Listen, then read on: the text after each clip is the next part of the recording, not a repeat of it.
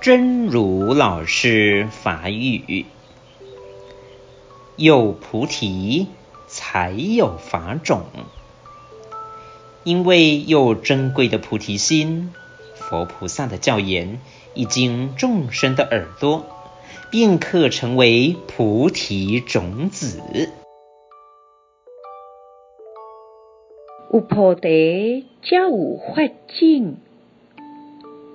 因为有珍贵的菩提心，佛菩萨的教言若经过众生的耳孔，就会成做菩提种子。希望新生心之勇士第三百五十九集。